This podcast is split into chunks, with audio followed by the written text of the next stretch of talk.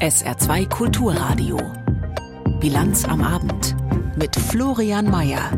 Ein Maßnahmenkatalog soll in diesem Herbst und Winter Medikamentenengpässe vermeiden. Die Details dazu gibt's gleich. Die Europäische Zentralbank hat die Zinsen angehoben. Wir schauen auf die Auswirkungen und Sie haben es sicher gehört.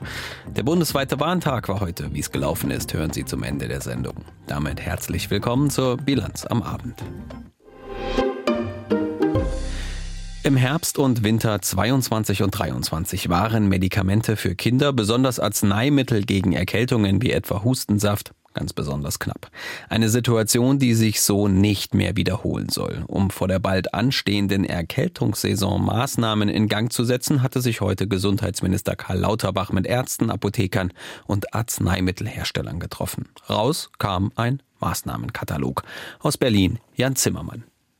Apotheker klappern Kollegen und Lieferanten ab, Eltern rennen von der einen Apotheke zur nächsten. Eine solche Situation, wie manche im vergangenen Herbst und Winter erlebt haben, soll sich nicht wiederholen. Doch die Probleme bei bestimmten Medikamenten für Kinder gibt es immer noch. So sind zum Beispiel Antibiotika und Asthmaarzneimittel weiterhin knapp. Dennoch versuchen Bundesgesundheitsminister Karl Lauterbach sowie die Vertreterinnen und Vertreter der Ärzteschaft, Apotheken und Pharmaindustrie zu beruhigen.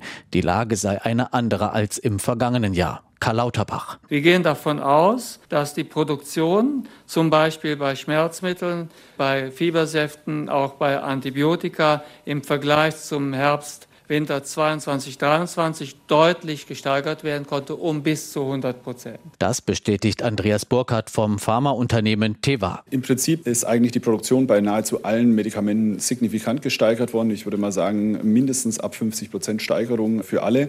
Wir selbst sind der Produzent von Paracetamol-Fiebersaft. Wir haben unsere Produktion beispielsweise verdoppelt. Darüber hinaus soll helfen, dass die Apothekerinnen und Apotheker künftig deutlich mehr Befugnisse haben werden.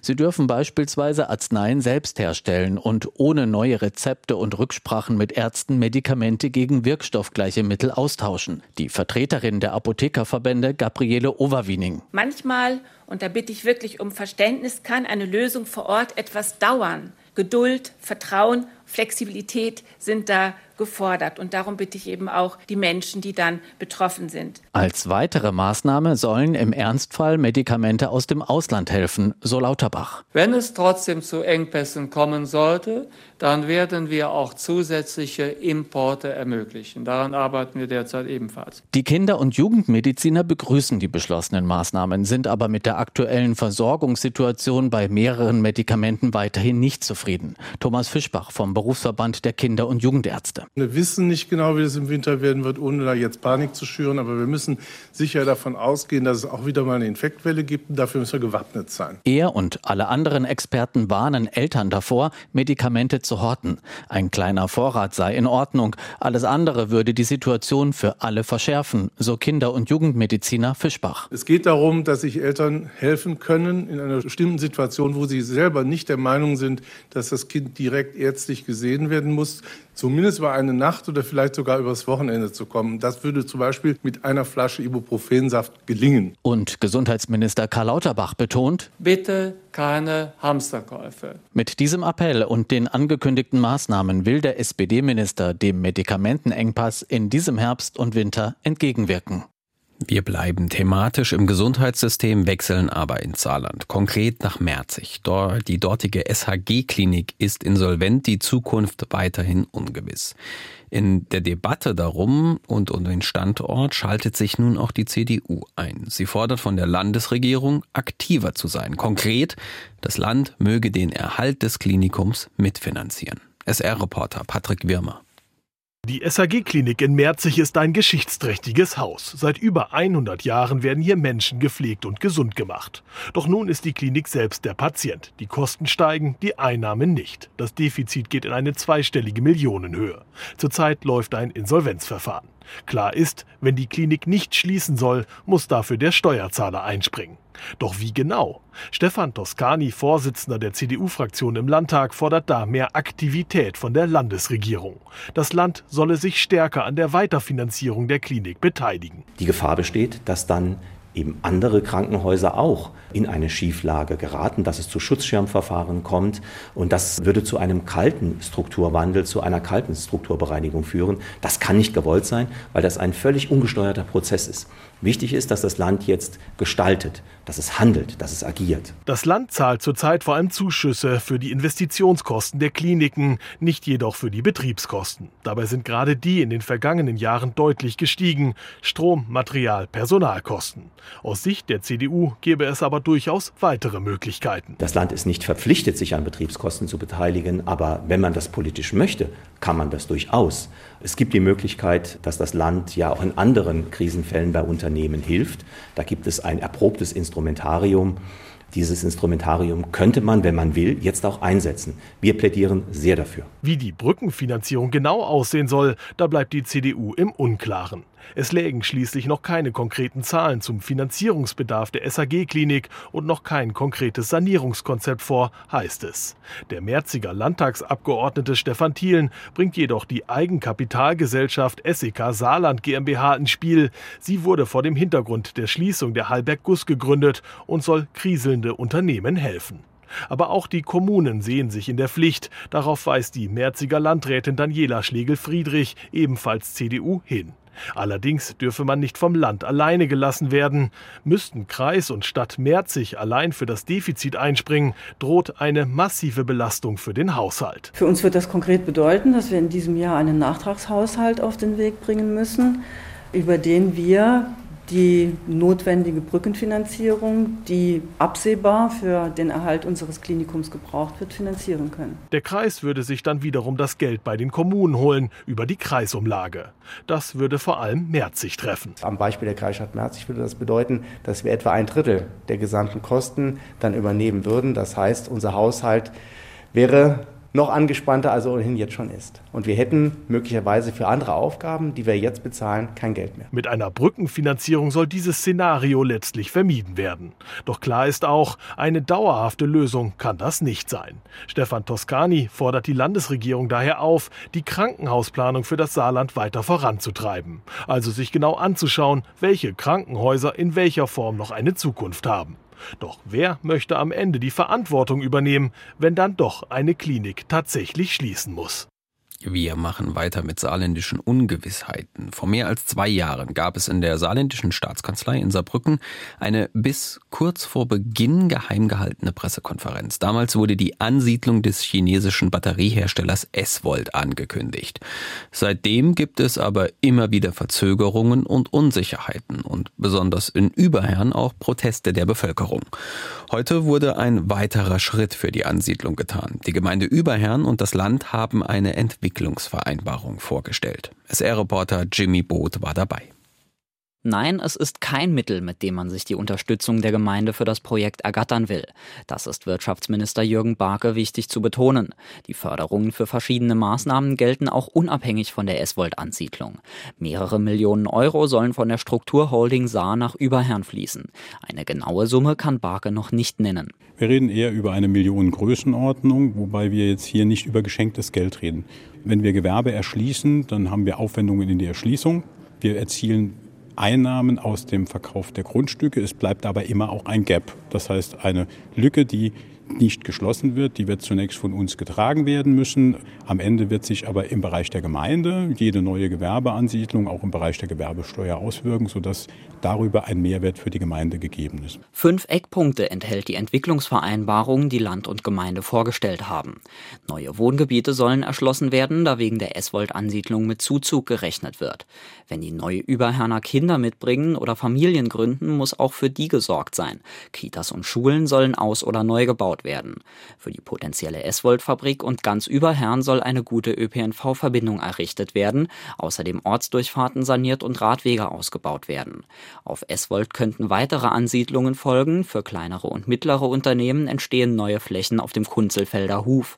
Und damit die Gemeinde das alles bewältigen kann, würde das Land sie auf dem Bauamt personell unterstützen.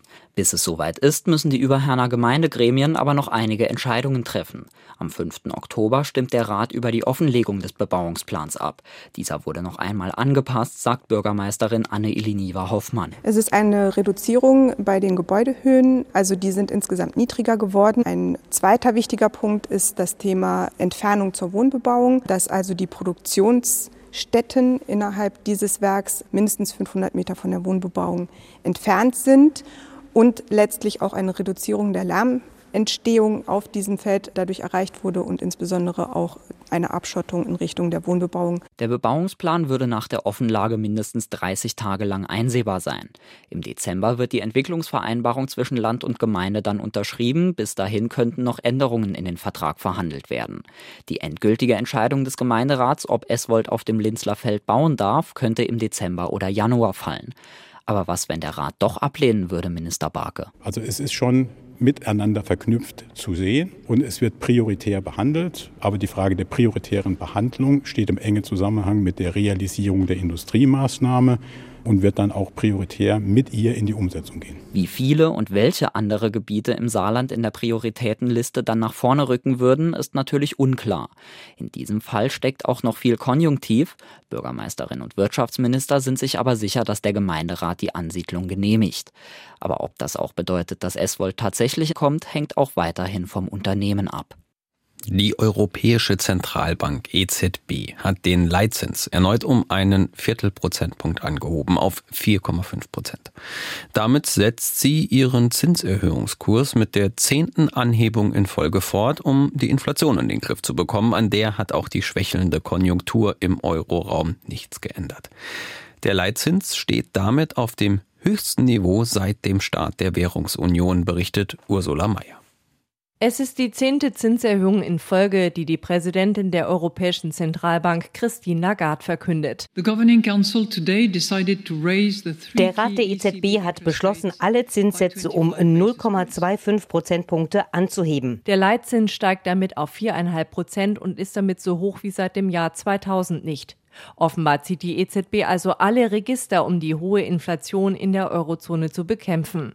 Dieses Problem erweist sich als äußerst hartnäckig, so Lagarde. Die Inflation geht zwar weiter zurück, es wird jedoch nach wie vor erwartet, dass sie zu lange zu hoch bleiben wird. Der EZB-Rat wird aber alles dafür tun, damit die Inflationsrate zeitnah auf 2% sinkt.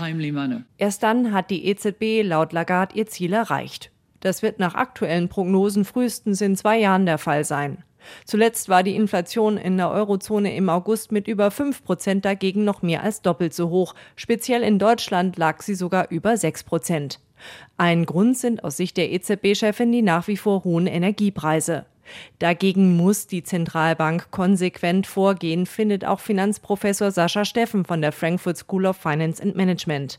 Den erneuten Zinsschritt hält er daher für sehr sinnvoll. Da sollte eigentlich die Idee sein, lieber jetzt auch den richtigen und auch nächsten Schritt zu tun, als dann hinterher nochmal gezwungen zu sein, an einer Stelle, wenn man weiß, es hat nicht gereicht, dann nochmal nachzulegen. Das ist nie gut. Schlimmstenfalls würde die EZB damit ihre Glaubwürdigkeit verspielen. Auf Verbraucher und Unternehmen wirkt sich die Zinswende laut Steffen unterschiedlich aus. Auf der einen Seite bekommen sie für Tagesgeld wieder über 4% Sparzinsen, auf der anderen Seite werden auch Kredite wieder teurer, meint Steffen. Das heißt, dann würden sich natürlich auch Firmen und Haushalte überlegen, soll ich jetzt das Auto kaufen, soll ich einen Fernseher kaufen, soll ich jetzt tatsächlich in ein neues Produkt investieren, weil natürlich dann die Hürde, dass das Produkt profitabel wird, auch deutlich höher ist. Ja, das heißt, die Nachfrage von Firmen und Haushalten nach Krediten geht zurück. Und damit sind auch Waren und Dienstleistungen weniger gefragt und werden oftmals wieder günstiger. Genau das beabsichtigt die EZB mit ihren Zinserhöhungen. Allerdings muss sie dabei zugleich darauf achten, dass sie die Wirtschaft in der Eurozone nicht allzu sehr abwirkt. Für dieses Jahr erwartet sie nur noch ein Wachstum von 0,7 Prozent. Ist damit das Ende der Zinserhöhungen erreicht? Vorerst wohl schon, deutet EZB-Chefin Christine Lagarde zumindest an. Auf Grundlage seiner aktuellen Beurteilung ist der EZB-Rat der Auffassung, dass die EZB-Leitzinsen ein ausreichend hohes Niveau erreicht haben, damit die Inflation zeitnah zum Zielwert der EZB von 2% zurückkehren wird. Lagarde macht allerdings auch deutlich, dass sie weitere Zinserhöhungen in der Zukunft nicht ausschließt. Gleich 17.45 Uhr in der Bilanz am Abend auf SR2 Kulturradio.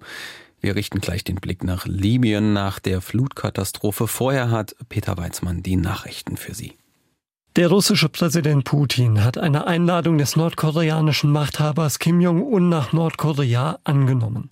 Das teilte der Kreml in Moskau mit. Putin und Kim hatten sich gestern auf dem russischen Weltraumbahnhof Vostochny getroffen. Dort hatte Putin angeboten, erstmals einen nordkoreanischen Staatsbürger ins All zu schicken. Danach hatten beide gemeinsam Rüstungsfabriken besucht. Nach Einschätzungen der USA ging es bei den Gesprächen beider Staatsmänner um Waffenlieferungen Nordkoreas an Russland. Der 61-jährige mutmaßliche Sexualstraftäter von Sinnertal saß bis vor drei Jahren wegen vergleichbarer Delikte in Sicherungsverwahrung. Laut Staatsanwaltschaft hat der Mann aus dem Kreis Neunkirchen eine lange Vorstrafenliste. Demnach wurde er insgesamt dreimal wegen Sexualdelikten zu Freiheitsstrafen von insgesamt 21 Jahren verurteilt. Danach kam er in Sicherungsverwahrung, aus der er 2020 auf Bewährung entlassen wurde. Der Mann steht im Verdacht, vor einer Woche eine 69-Jährige in Neunkirchen-Sinnertal getötet zu haben. Der Mann war in der Nacht gefasst worden, nachdem am Tatort eine DNA-Spur von ihm sichergestellt worden war. Am Vormittag hat es eine Razzia bei einem Entsorgungsunternehmen in Völklingen gegeben.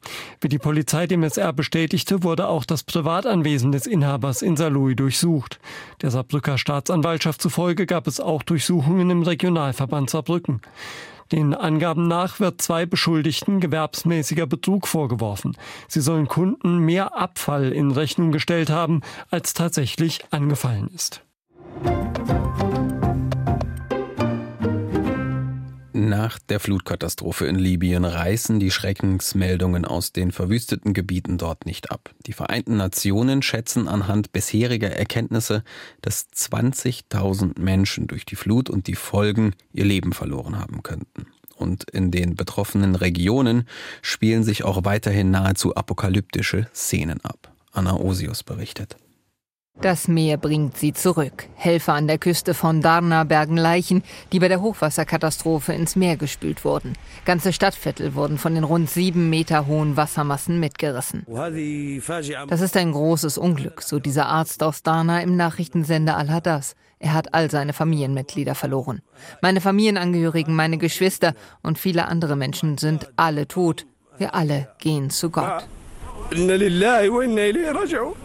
Das Leid in Libyen ist grenzenlos. Der Bürgermeister befürchtet allein in Darna bis zu 20.000 Tote. Zahlreiche Länder entsandten Suchteams und Hilfsgüter, auch die EU verstärkte ihre Hilfe. Erste Transportflieger aus Deutschland starteten in Niedersachsen Richtung Libyen. Und während Rettungstrupps die Trümmer in Darna auf der Suche nach Opfern durchkämmen, wächst bei der Bevölkerung die Wut auf die Behörden.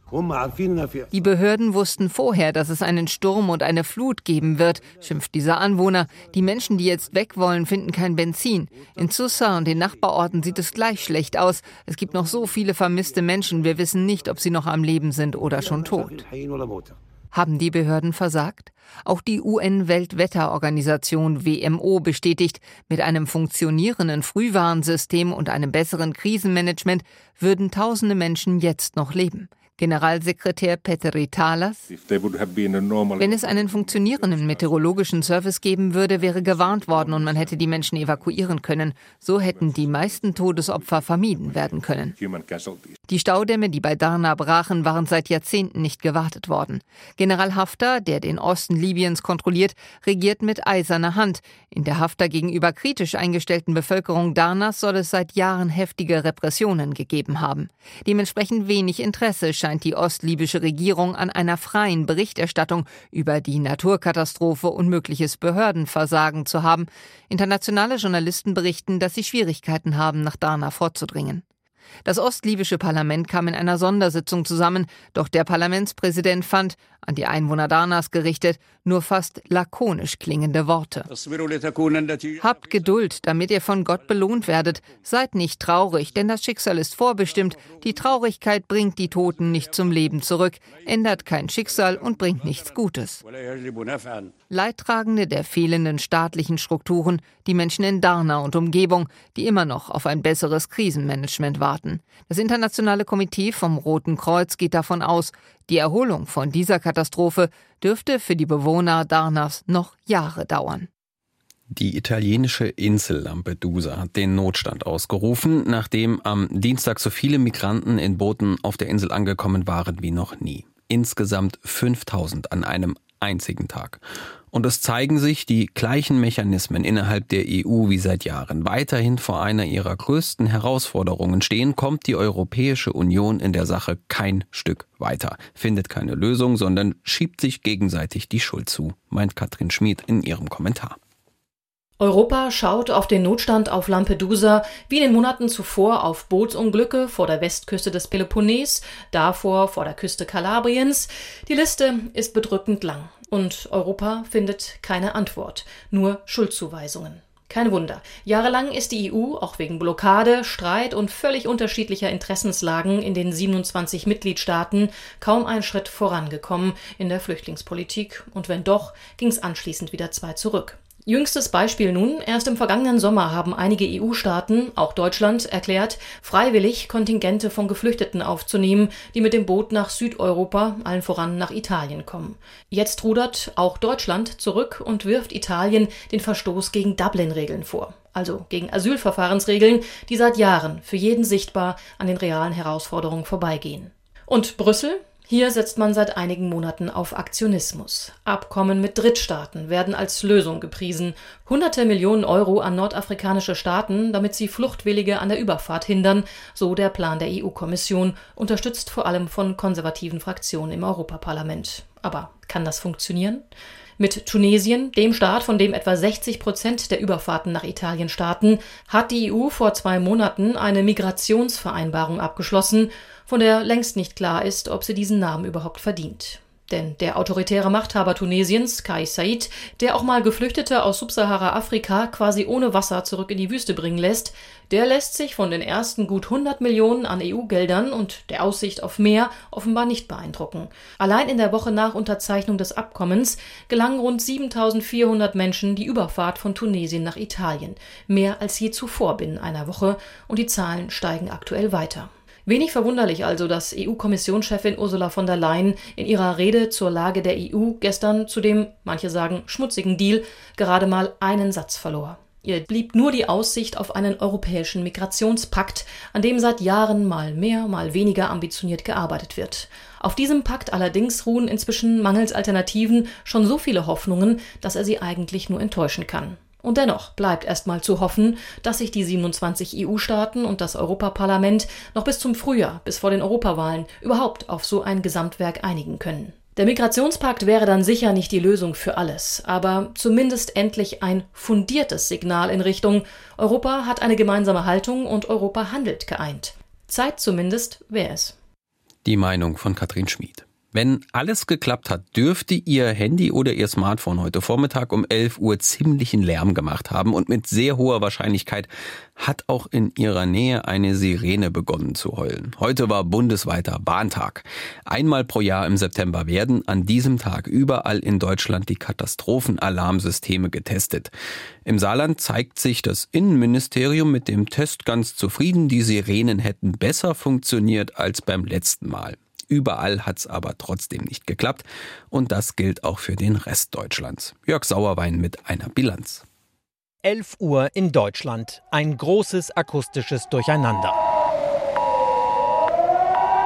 Zehntausende Sirenen heulen und Millionen Handys schrillen. Das Bundesamt für Bevölkerungsschutz und Katastrophenhilfe, kurz BBK, in Bonn löst die Probewarnung über das sogenannte modulare Warnsystem aus. Die Warnung kommt zum Beispiel über Cell Broadcast auf die Handys, auch ohne Warn-App. Bei uns hat es geklappt, pünktlich. Beim letzten Mal hat es nicht geklappt, da hatte ich aber ein anderes Handy, ein altes. Ja. Ich habe mich erschrocken. Ich sage, Hermann, mach das Radio aus, da war da das Handy. Und so ist auch BBK-Präsident Ralf Tiesler am Nachmittag mit der ersten Bilanz zufrieden. Alle unsere Warnmittel, die wir an das System angeschlossen haben, haben heute gut funktioniert. Wir konnten mit den Warnmitteln die Bevölkerung, glaube ich, ganz gut warnen. Die Warnmeldungen waren unter anderem auch auf digitalen Stadtinformationssystemen und auch auf vielen Internetseiten zu lesen. Auch über Radio und Fernsehen wurde gewarnt und in einigen Städten waren Lautsprecherwagen unterwegs. Die meisten Menschen aber hat der Warntag schon bei der Premiere von Cell Broadcast im vergangenen Jahr vor allem über das Handy erreicht. Das hat auch diesmal geklappt, zum Beispiel bei der Deutschen Telekom, sagt Sprecherin Marion Kessing. Wir sind mit den Ergebnissen des heutigen bundesweiten Warntags in unseren Netzen sehr zufrieden. Die Behörden haben den Alarm ausgelöst und wir über unser Cell Broadcast System haben das an die Handys der Kundinnen und Kunden ausgesendet. Das hat prima geklappt. Und trotzdem kam auch in diesem Jahr die Warnung noch nicht bei jedem an. Ich habe zwar gestern mitbekommen, dass heute was sein sollte, aber es hat heute nicht geklingelt. Wir haben das gleiche Handy, aber mir hat es geklingelt. Bei mir nicht. Alte Handys können die Warnung über Cell Broadcast nicht empfangen und auch bei neueren klappt es in der Regel nur, wenn alle aktuellen Updates installiert sind. So manches Handy bleibt also auch im Ernstfall heute noch stumm. Und deswegen bauen wir tatsächlich auch auf die Möglichkeit, Sirenen auszulösen und die Menschen ähm, aufzuwecken, einen Hinweis zu geben, dass eine Gefahr da ist. Sagt der Bonner Feuerwehrsprecher Frank Frenser. Allerdings gibt es auch immer noch kein flächendeckendes Sirenennetz. 38.000 Sirenen in ganz Deutschland, das sind immer noch zu wenig, findet BBK-Präsident Ralf Tiesler.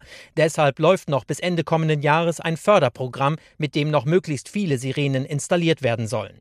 Auch wenn der Stresstest der Systeme am dritten bundesweiten Warntag funktioniert hat, es gibt noch einiges zu tun. Das eine ist der technische Ausbau. Ich glaube, da gibt es noch andere Systeme, die man anschließen kann. Das ist ein Warnmittelmix, mit dem wir schon beim letzten Warntag über 90 Prozent der Bevölkerung erreicht haben. Das an und für sich ist schon ein hervorragender Wert. Und das andere Thema ist, dass wir natürlich sensibilisieren wollen für das Thema Warnung, für das Thema, wie kann sich die Bevölkerung künftig bei größeren Gefahrenlagen auch noch besser vorbereiten. Denn selbst wenn die Sirene vor Ort zum Beispiel tatsächlich heult, braucht es auch noch mehr Informationen, was man im Ernstfall tun sollte. Wir kommen zum Ende der Sendung nochmal zurück ins Saarland. Es hatte ja viel Aufregung um das neue sogenannte SR-Gesetz gegeben, als der erste Entwurf dazu aufgetaucht war.